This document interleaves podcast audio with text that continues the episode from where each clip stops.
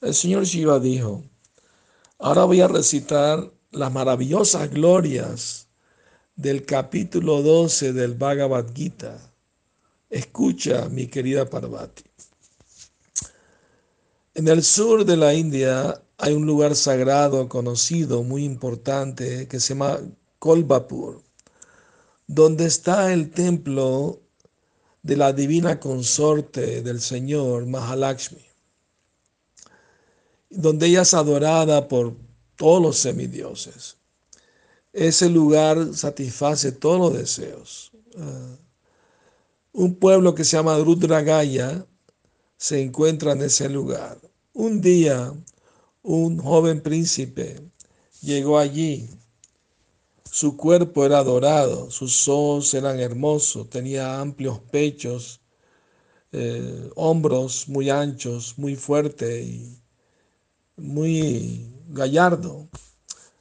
Sus brazos eran largos y fuertes. Cuando él llegó a Kolapur, él fue eh, al lago conocido como Manikan Tirta, donde él se bañó y ofreció adoración a, a sus antepasados. Y entonces él se fue al templo de Mahalakshmi, donde ofreció sus reverencias y empezó a orar.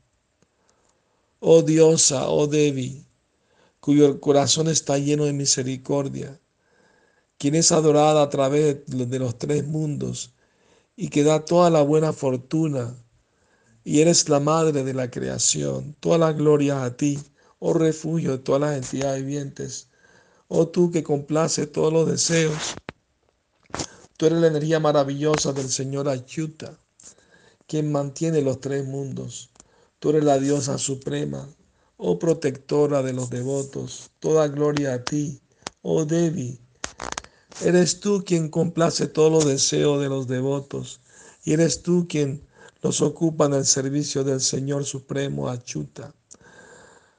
Tú eres eterna y liberas a todas las almas caídas. Toda gloria a ti, oh Devi, para el beneficio y la protección de los tres mundos. Has tomado muchas formas, tales como Ambika, Brahmi, Vaishnavi, Maheshwari, Barahi, Mahalakshmi, Narad Simhi, Indri, Kumari, Chandika, Lakshmi, Savitri, Chandrakala, Rohini, Parameshwari. Gloria a ti, gloria a ti, cuyas glorias son ilimitadas.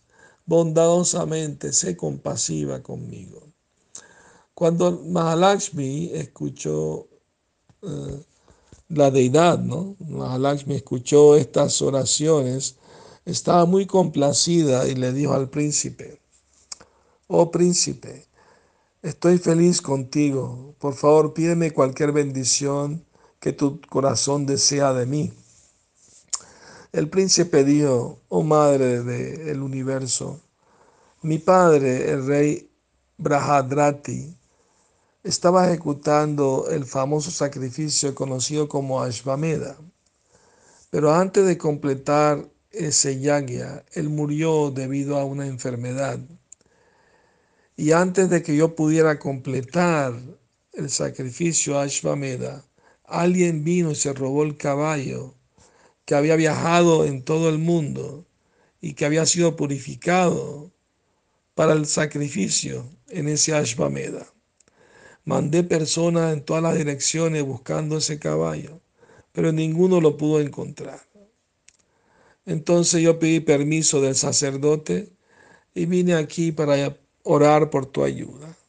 Y si estás complacida conmigo, por favor, sé bondadosa y ayúdame a encontrar ese caballo para completar el sacrificio y así cumplir la voluntad de mi Padre.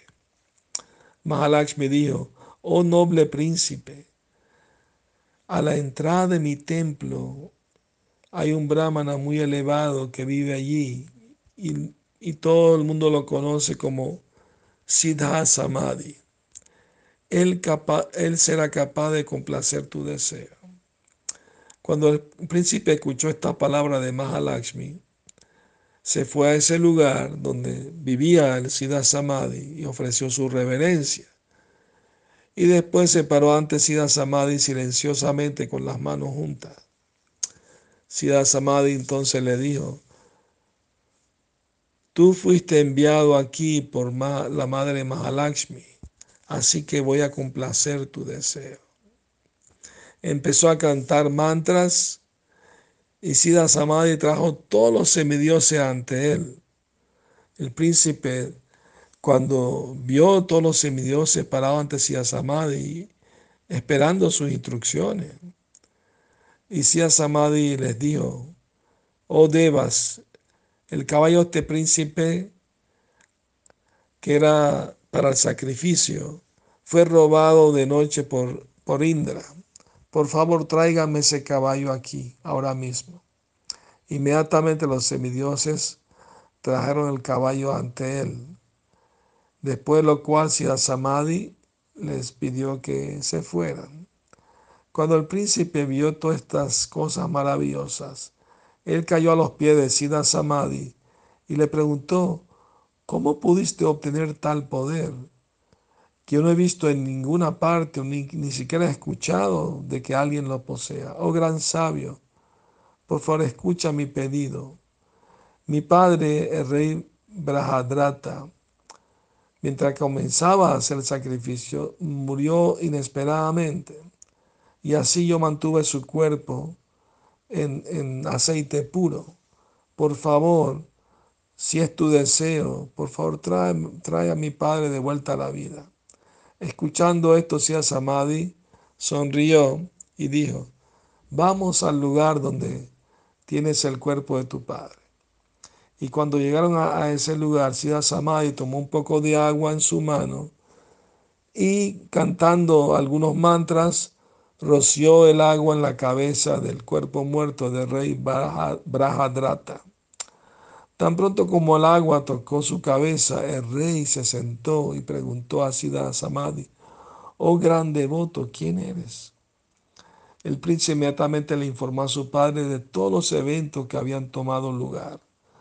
Cuando el rey escuchó esta narración, ofreció una y otra vez sus reverencias respetuosas a Siddha Samadhi y le preguntó qué austeridades él había ejecutado para obtener tales poderes divinos. Escuchando la pregunta del rey, Siddha Samadhi le respondió, mi, mi querido rey Brahadrata, yo diariamente recito el capítulo 12 del Bhagavad Gita. Escuchando esta palabra del gran devoto, el rey aprendió de Siddha Samadhi el capítulo 12 del Bhagavad Gita. Y en el debido paso del tiempo, ambos, el rey y su hijo, obtuvieron, alcanzaron los pies del loto del Señor Krishna. Muchas otras personas también alcanzaron esa meta tan elevada, devoción y amor por los pies del loto de Krishna tan solo por recitar el capítulo 12 del Bhagavad Gita diariamente.